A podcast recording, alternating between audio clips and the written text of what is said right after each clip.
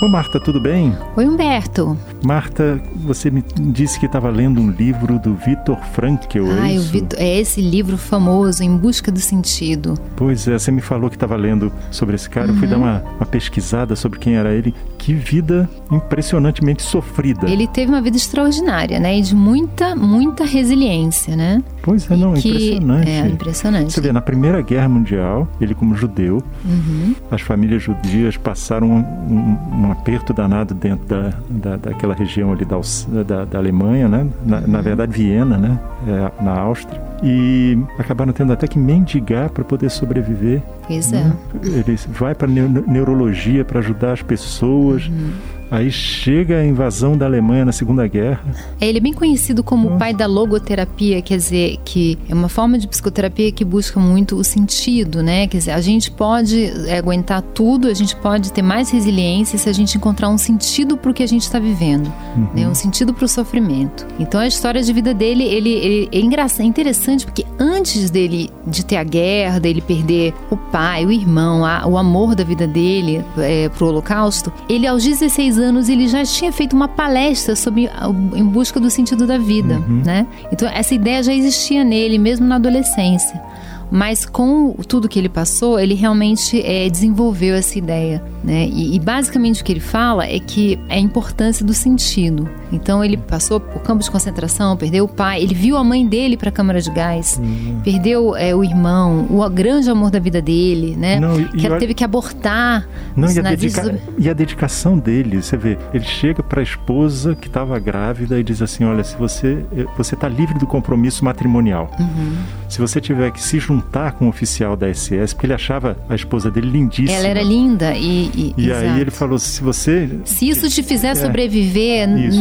Não se preocupe você, comigo. Isso, ele foi muito generoso. E você né? sabe que ele só descobriu a história em 1984, quando ele estava no Brasil, uhum. Que um, uma, um, parente distante da, da, da, família da, da esposa falecida contou que ela tinha sido obrigada a abortar Sim, e que ela que, tinha morrido de estafa. Uhum. Morrer de, de, exaustão, né? De exaustão. Porque tinha isso, as pessoas perdiam, mas não sabiam o que tinha acontecido com os parentes, né? O que, que aconteceu e com... ele passou por quatro campos de concentração, Sim. inclusive Auschwitz. Não, e outra coisa, quando ele saiu do campo de concentração, ele pesava 25 quilos. Pois Pois passou é. fome. Mas ele começou a escrever o manuscrito desse livro, Em Busca de Sentido, ainda no campo de concentração. E, e basicamente o que ele fala é isso. Ele observou no campo de concentração que as pessoas que conseguiam sobreviver àquele sofrimento atroz eram aquelas que encontravam uma razão para sobreviver. Então, é, ele conta de uma pessoa lá que tinha um, um, não sei, um parente, não sei se era um tio, se era um irmão, que tinha conseguido escapar para os Estados Unidos. Então a pessoa sempre falava: Eu vou sobreviver porque eu vou me juntar com essa pessoa que é querida. E ele fala que no caso dele, o que fez ele sobreviver é porque ele sofrendo aquilo tudo, ele falava: Eu quero escrever sobre isso. Eu quero escrever sobre como encontrar sentido no sofrimento. Eu, eu, eu vou sobreviver para escrever e fazer esse trabalho. E ele falou, isso que me sustentou vivo. E ele realmente fez, né? Então é, é interessante essa história. Uma ideia que ele tinha na adolescência, ele é pro, isso vira real, né? Uhum. E ele escreve esse livro que é um grande marco e é, e é um livro muito influente, né, até hoje, né, da, da, logoterapia. E é danado porque assim muitas vezes você ouve uma pessoa falar sobre um, um sentido da vida e não sei o quê, mas a pessoa não passou por nada. Sim. Ela te é. dá uma receita que ela mesma não teve Vazia, que usar, vezes, né? né? Uhum. E aí, o caso dele é uma coisa assim de é vivido, é vivido ao é. extremo. Ele pode falar porque ele realmente sabe do que ele está falando né? Uhum. Ele realmente atravessou isso, ele viveu isso concretamente, né? E eu lembro que ele também tinha uma preocupação muito grande quando, uh, com o chamado vazio existencial, né? Que ele dizia que a falta de rumo, essa coisa assim, do que, que eu estou fazendo aqui?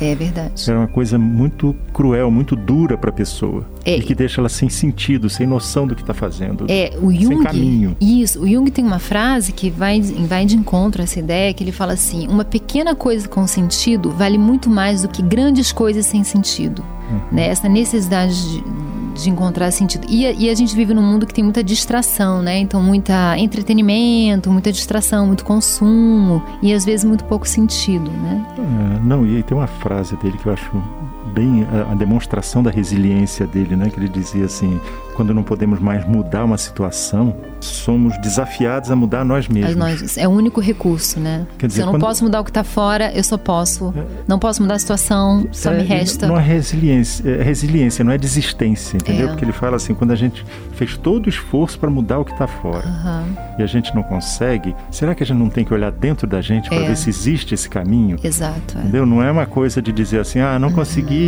vou tentar de outro jeito. Não, não, não. É completamente Algo diferente. dentro de mim precisa mudar para eu poder atravessar. Eu preciso entender melhor essa situação. Sim. Né? Mas, mas, a grande contribuição dele é, é se você encontra um sentido para o que você está vivendo, se a sua vida tem um propósito, você sobrevive, você consegue resistir muito mais, né? E você sabe, é, Humberto, eu sou psicóloga há muito tempo e eu, hoje eu acho que a coisa mais importante é essa questão da resiliência, porque a gente sempre vai levar, sempre vai tombar, vai ter tristeza, vai ter perda, vai ter dificuldade. Então, essa felicidade, né, completa, tudo não existe. Então a vida tem um sofrimento para todo mundo. Hoje, amanhã, já teve, é faz parte. Então assim, o que mais importa é essa capacidade de cair e levantar.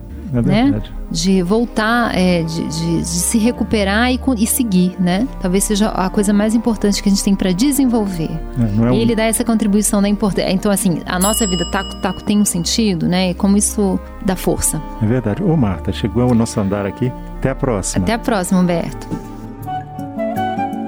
Você ouviu Conversa de Elevador com Humberto Martins e a psicóloga Marta Vieira.